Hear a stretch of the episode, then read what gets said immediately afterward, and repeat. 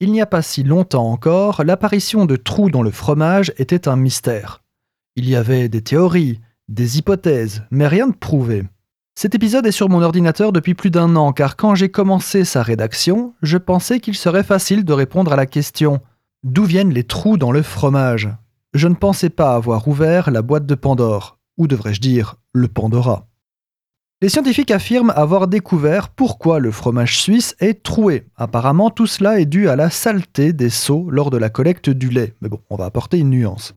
Contrairement à ce que suggèrent les dessins animés au fil des années, les trous ne sont pas faits par des souris qui se feraient un chemin dans le fromage. Et ils ne sont pas non plus produits par le dioxyde de carbone libéré par des bactéries, comme le prétend la croyance scientifique populaire.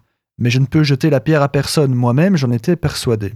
Au lieu de cela, un laboratoire suisse affirme qu'ils sont créés par des particules de foin. Agroscope, un institut agricole gouvernemental, a déclaré que des particules de foin microscopiquement petites tomberaient dans les seaux collectant le lait et se développeraient en trous plus grands à mesure que le fromage mûrit. Le processus ne concerne que certains fromages suisses comme l'Emmental et la Punzel.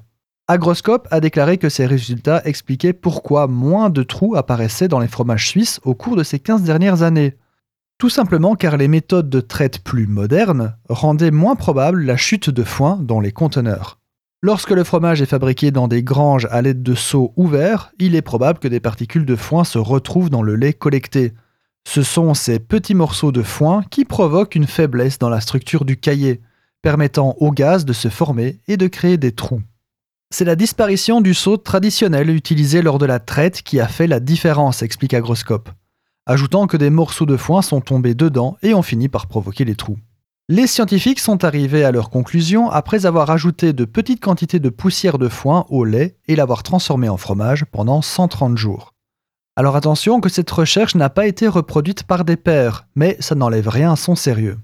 La croyance populaire selon laquelle les trous seraient causés par des bactéries existe depuis 1917, après la publication des résultats par un scientifique américain, William Clark.